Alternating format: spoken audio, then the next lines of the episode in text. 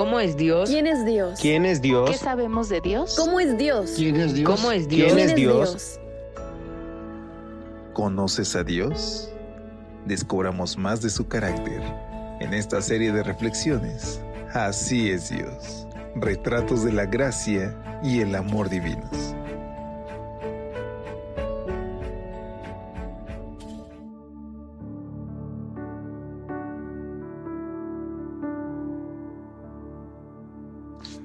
Hola, ¿qué tal? Qué gusto saludarte. Ya es el último día de este mes de enero. Gracias a Dios porque hoy podemos escucharnos a la distancia. Y como cada mañana y cada inicio y fin de mes, es para mí un gusto poder extenderte a nombre de todo el equipo de Evangelike una calurosa bienvenida a este tu espacio de lecturas devocionales para adultos. Iniciemos pues juntos este estudio de los retratos que Dios nos deja acerca de su carácter. Y para iniciar, quiero exhortarte a que nos compartas una cita inspiracional de algún autor cristiano que haya inspirado tu vida, que te haya llevado a reflexionar en la grandeza de la bondad de Dios o que haya traído algún cambio específico para ti, enviándolos en nuestro canal de Telegram en el que nos puedes encontrar como Evangelike. Déjanos tu comentario y de ahí lo podremos recuperar para darle voz. Como hoy, que nos los comparte desde Montemorelos nuestra amiga Annie Córdoba. Ella hace referencia a una cita del Enarge de White que nos dice así, desde el átomo más imperceptible hasta el mundo más vasto, todas las cosas animadas e inanimadas declaran en su belleza sin máculo y en júbilo perfecto que Dios es amor. Qué bella cita y recordemos que ese es el principal atributo de nuestro Dios, su amor y bondad por nosotros.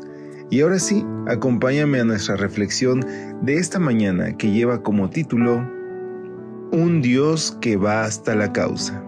Lucas 5:23 nos dice que es más fácil decir tus pecados te son perdonados o decir levántate y anda.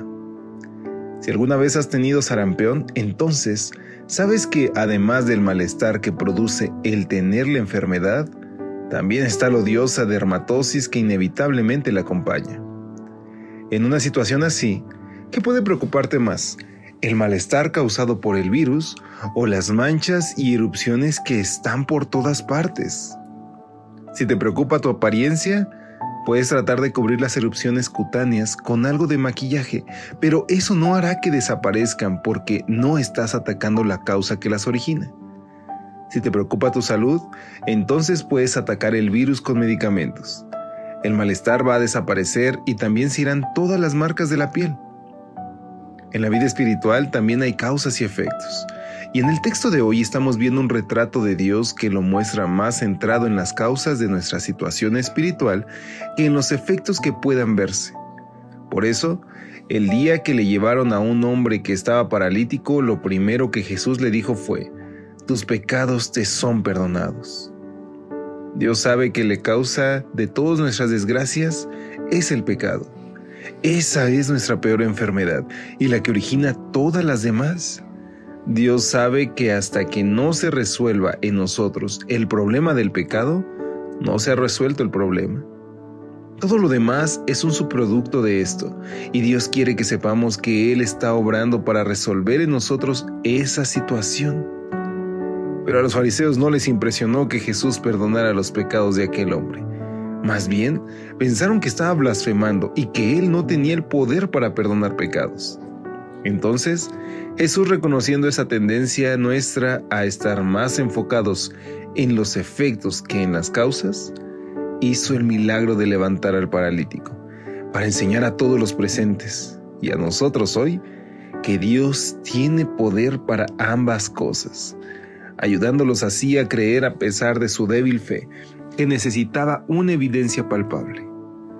Ese día, Jesús nos enseñó estas dos cosas acerca de Dios.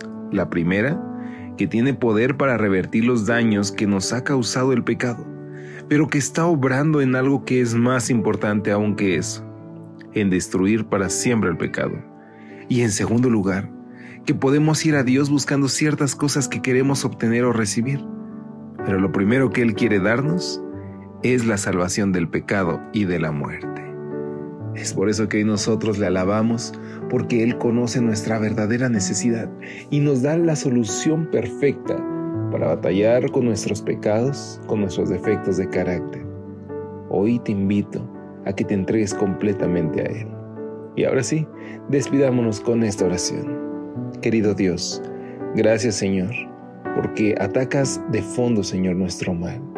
Y gracias porque nos has dado la mejor medicina, que es tu palabra, la oración, la testificación. Hoy aceptamos el sacrificio de tu Hijo Jesús a nuestro favor y te agradecemos porque gracias a ese sacrificio podemos tener vida eterna. Gracias por todo, Señor. Te rogamos todo en el nombre de Jesús. Amén. Que Dios te bendiga. Hasta pronto.